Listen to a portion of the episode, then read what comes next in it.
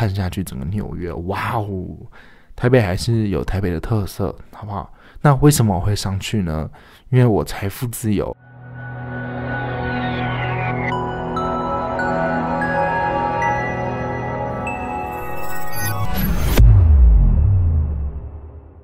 大家好，欢迎收听意识形态 Podcast。哒啦。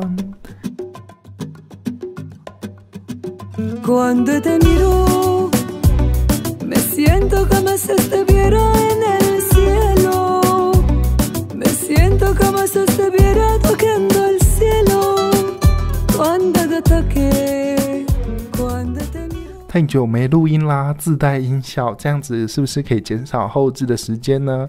换了一个新的地方录音，有没有听到这个纸的声音都收得进去呢？多棒！希望。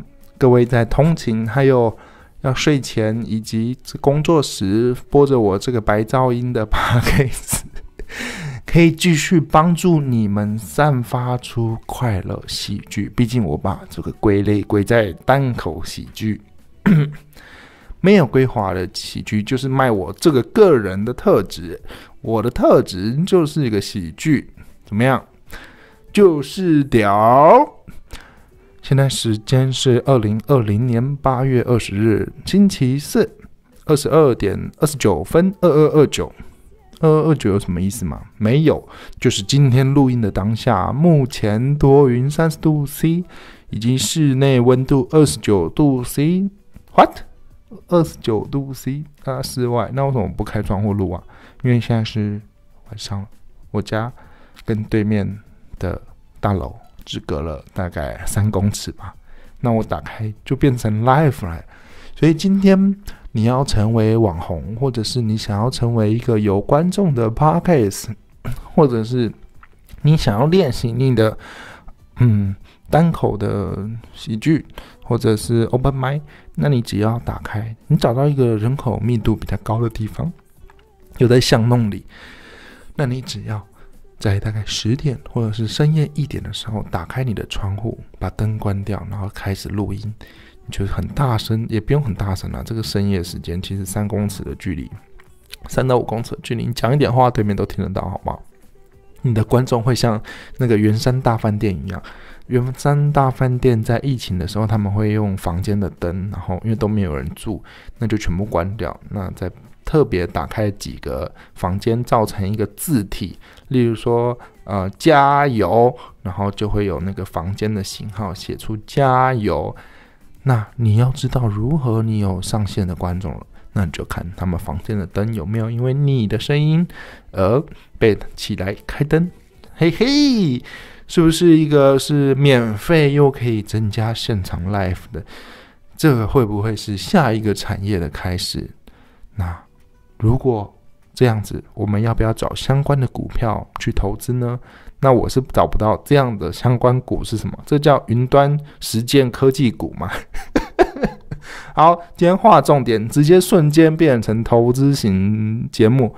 我们要下一个流行时代的流行，就是喜剧云端现实化科技产业呀，肖朗。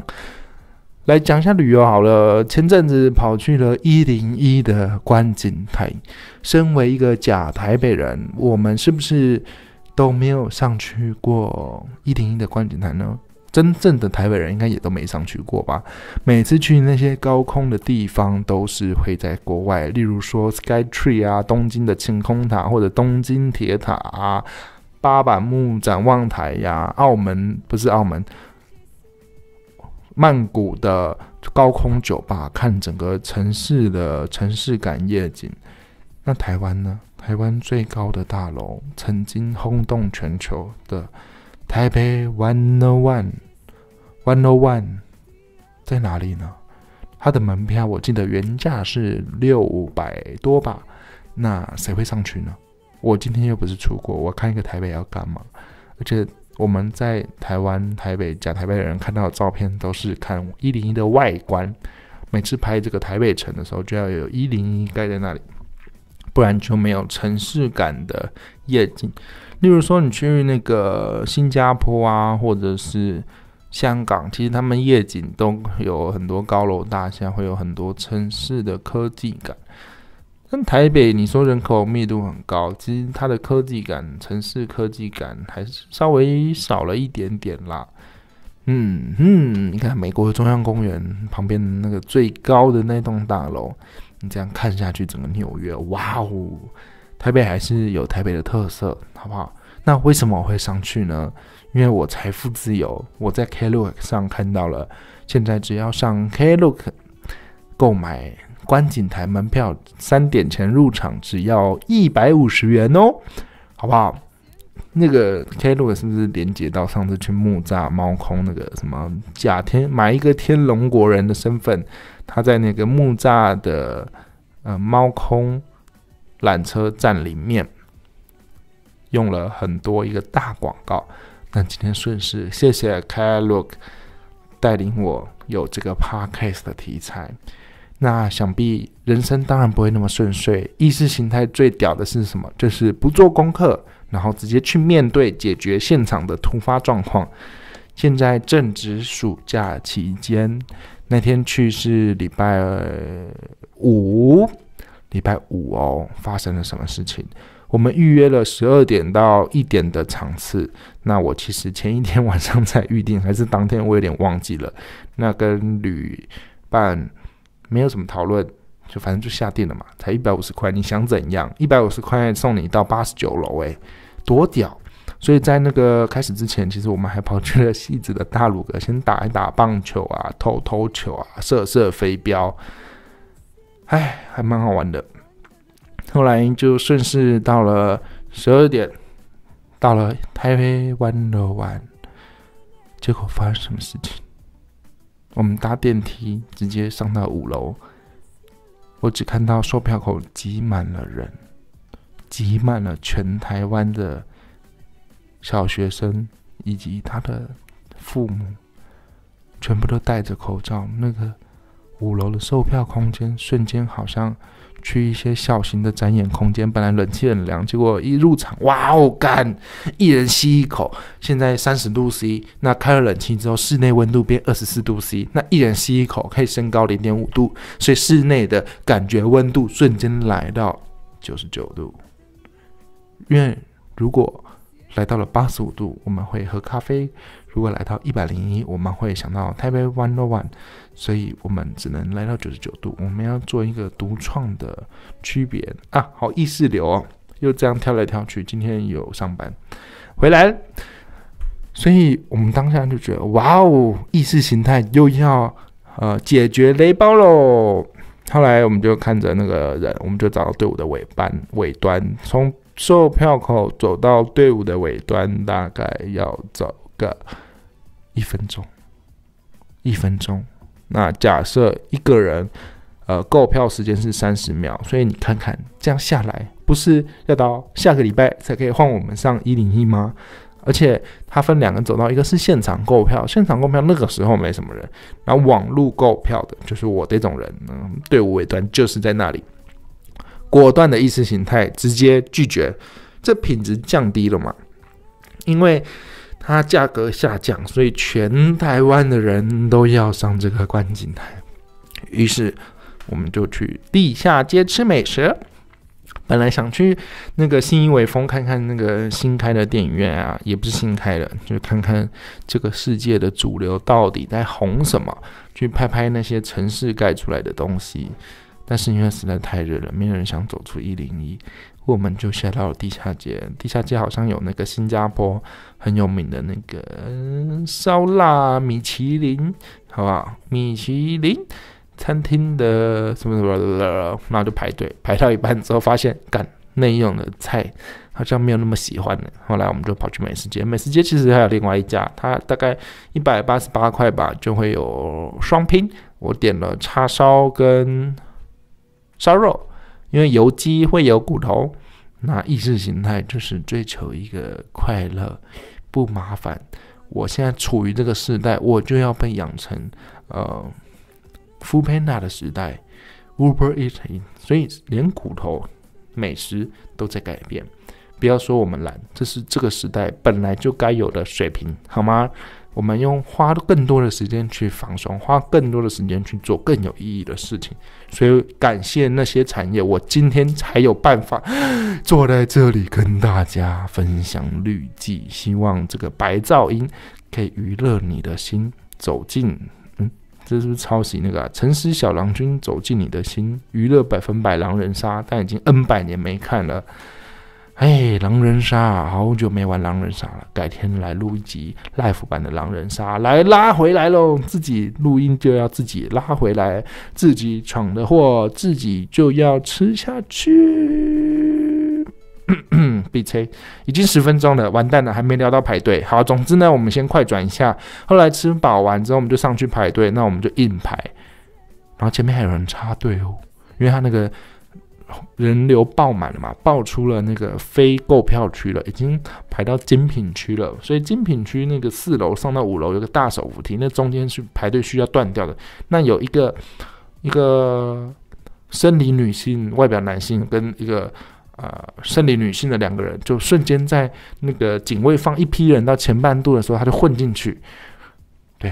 那我就我也不知道哪个你们，我就说，哎，他们是不是插队啊？那也看不清楚，我就问警卫说，哎，他马上插队，就说干，那警卫超帅的，干，他真的比汤姆克鲁斯还要帅。他说好，等一下我来处理，然后就走过去，他就后来他先忙了一下，因为现场真的有点乱，再加上警卫讲话，那个一般民众真的没有在听。我不知道这些人，毕竟这些人都不是原生的台北人，原生的台北人才不会在炎热的下午。去看一零一观景台，他们一定是花原价六百元，在没有人的时候早就上去过了。可能一零一刚盖好的时候，他们就很优雅的上去喝杯咖啡，好不好？或者是他们根本就在一零一里面工作，要刷那个 B，然后才可以进那个闸门，才可以上电梯，上可能三十五楼的 Google 啊，或者是 哎八十九楼还是几楼的随意鸟啊，吃吃饭，好不好？后来那警卫在干他妈真的是超帅的，他就跑过去，因为我有跟那个警卫说，呃，其实我不太确定他们是不是插队，但好像是插队。后来他忙完大概一分钟，他就回去拍那两个女生，因为他警卫先赶走了那两个女生，前面五个人，那五个人没有购票，然后排了网络购票，我也不知道那五个人在冲他笑，哦就是有父母跟小孩这样的家庭，通常出来没有办法跟世界连接，他们都会好像听不懂任何服务人员讲的话。我也不知道为什么，可能我要到那个角色的时候，我才知道。就像我小时候出门也都听不懂服务员人在讲什么，但我今天不是那个角色。对，希望我有一天如果当那个里面的父母的时候，我还听得懂世界上在跟我讲什么话，好吗？但希望不是，会不会我到那个时候，我会觉得说，哎，服务人员都听不懂我在讲什么，好不好？永远都要逆向思考。可是实际上，逆向思考的时候才是正向思考，听得懂那个逻辑吗？因为平常就是在走逆向啊。后来他就排，最后他赶走那五个人之后，那个两女生就说，那个他就问说，哎，你们是要排网络公吗？他就说对，他就说。那你们是从队尾端排？他说没有啊，前面跟前面那个五个人一起的。然后后来反正他们强词夺理之后，警卫还是把他们赶走了。他妈的，我在后面干超像废物的，很像说老师老师他们插队，然后老师去骂人的时候，我躲在旁边看，这样很像我纵完火之后我在旁边躲着看。那呃，消防队去救灾的时候，我还要躲在旁边，然后跟消防员眉来眼去说啊谢谢你。所以我就跟那个。警卫点点头，我觉得我下次还是可以直接跟他沟通，对，直接跟那个人说，哎，你们是不是插队？毕竟。现在人压力都很大，为什么要录这个 p o c a s t 为什么要狼玩狼人杀在里面乱喷人？因为这是正常的舒压管道。为什么要玩游戏？玩玩游戏在里面乱骂人？因为我们才有办法正常的舒压。不然你要我去路上砍人，路上去放火嘛？路上放火，我有喷到吗？我就放火，然后看他看我不认识的人在里面尖叫，我我开心吗？哎，好像没有反社会人格哈。什么是反社会人格啊？希望有一天节目可以红到邀请一些心理医生来跟大家分享这个相关知识。总之，我们就开始排队干。那个排队真的是，Hello，我是在环球影城吗？还是我在迪士尼？那个排队真的是让我回忆到了以前去国外的游乐园，去主流商业游乐园玩游乐设施的那种久。诶，呃，我已经排一段了，然后我以为是队伍的，呃，已经要准备上电梯了，干又转一个弯，然后排排排排，干又转一个弯，永无止境诶 Hello，最后好像大概排了一个半小时之内吧。总之，轮到我们上电梯，那个电梯又塞满人，然后又是夏天的味道，真的是还没有看到景观，就是有各种跟人类接触的开心感呢，好不好？疫情爆发时代，在台湾才可以享受到这种夏天的味道。你在美国，大家都住那么远，你有办法享受到吗？大家不戴口罩，那又觉得说需要保持距离，那你们失去的是什么？你们失去的不是味觉，你们失去的是夏天的味道，好不好？原味觉醒，夏天的风。来，音乐请放。后来那个电梯干，他那电梯应该也是几年前盖的吧？他妈的电梯就哟干就到了。我还想说，会不会像有些国外的那个景观电梯会播很多的什么动画？我们这个是从幕府时代了，然后就会闷在。结果那个电梯真的是太神奇了，从五楼这样咻到了，干他妈真的快！真的快，当然下来的时候没有那么快，但是上去的时候真的很柔顺，因为它是渐进加速的，就像高铁一样，不像那个 剑湖山的一飞冲天。一飞冲天是先上去嘛，先上去个三秒，然后咻就上去了。但是一零一的那个电梯真的是从五楼开始，嗯，你好，到了，干，真的太快了，那个数字很像是在做梦的时候才会看到那个电梯的数字。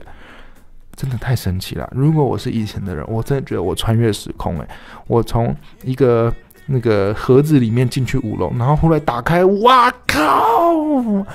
一零一是一个正方形嘛，所以你可以看到台北各个面，真的非常的好看。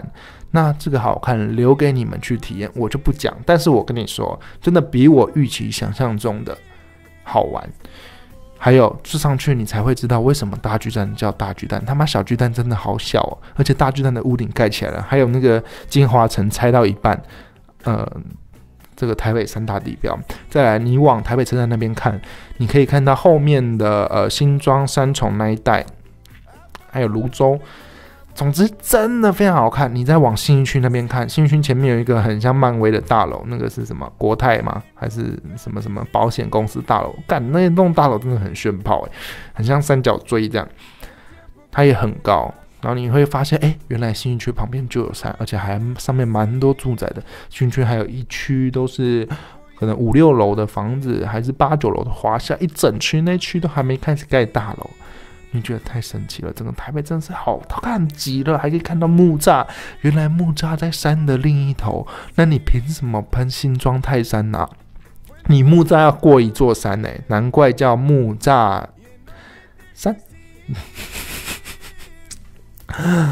在讲什么啦？木栅就是有一个栅栏嘛，以前叫木文，现在去年叫什么文山区？Hello，文山区是景美万隆好吗？你一个木栅。哎，为什么对木扎又那么有偏见呢？因为我呃有一天要去木扎上班，然后那边的客人真的是讨喜也是不讨喜啦，所以就是这样子。总之，大家一定要上去看看。那我是建议你有钱就可以避开这一百五十块。你可以在就是空闲的时候，最好是挑四五点的时候上去，因为你可以先看到日景，然后你再看到夜景，真的蛮棒。但是那一百五十块的票有限制啊，就是三点以前要上去。那其实实际上我们场次是十二点到一点，但我们吃饱完回来，我们本来是想说要排队跟他换票，或者是直接就赔掉那一百五十块，但是他也没在管，他就直接给我们票，我们就上去了。在上面大概可以看个一个小时，我们没有刻意要看很久，因为我后面还有还要还有事。那真的蛮好看的，每一面。但我觉得要稍微对台北有一点了解，你才会看得比较有趣啊。所以直升机是不是不一定要去东京搭那个直升机？十分钟五千块，然后看东京夜景呢？首先你大概要。都玩过东京的几个点，所以我现在可以理解了。以后如果要去那种高空景观的地方，我觉得应该先在底下玩玩玩玩玩玩玩玩玩玩玩玩玩一玩再上去。我记得那个韩馆还是北海道那边有一个五菱坡的展望台，那时候上去就不知道下面长怎样，我们就会不知道这个地理，就只是说哇哦，城市好小哦，呃，小汽车有有有计程车，好可爱哟。但是因为对台北有连接的嘛，而且加上我的工作性质都到处跑，其实上去真的非常的好看。那我看我旅伴他是那个不是台北人。那我觉得大家看，我不知道他看有没有跟我一样的澎湃。但是如果你不是台北人，你可以找一个导览带你上去，真的非常好看啊！你可以看到那个北投的焚化炉的那个烟囱旋转啊，餐厅。对了，北投那个烟囱下面有免费的三百六十度观景台，大家也可以去看。那边看就可以看到淡水的出海口。这是台北目前我两个去过的高空。当然你说看夜景，象山也看过。呃，那个文化的后山也看过，还有哪里啊？呃，哎，反正没有，反反正还蛮多地方可以看的。但是，身为一个高级都市时尚人，你那个木栅什么天龙国，笑死人！那又热，搭一个没冷气的缆车。现在流行的是一零一观景台，一百五十元。但是不要去人挤人，因为我觉得不值得。我们那天是因为。吃饱了，很开心。谢谢美食组，还先逛了松松青，然后买了一瓶零卡可乐才上去的。所以推荐大家可以跟着意识形态旅游。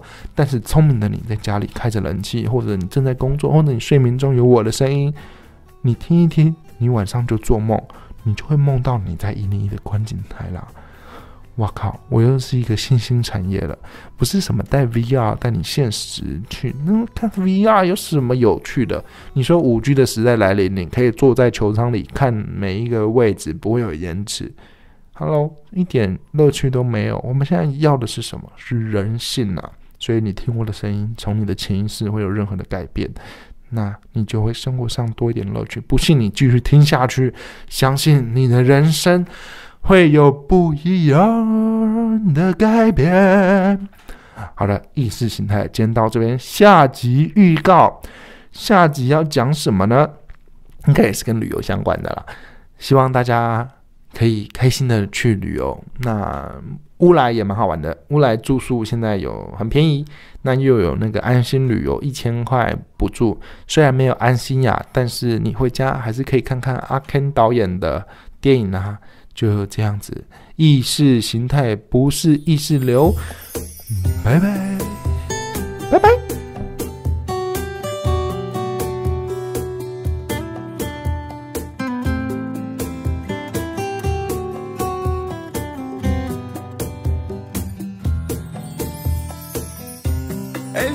me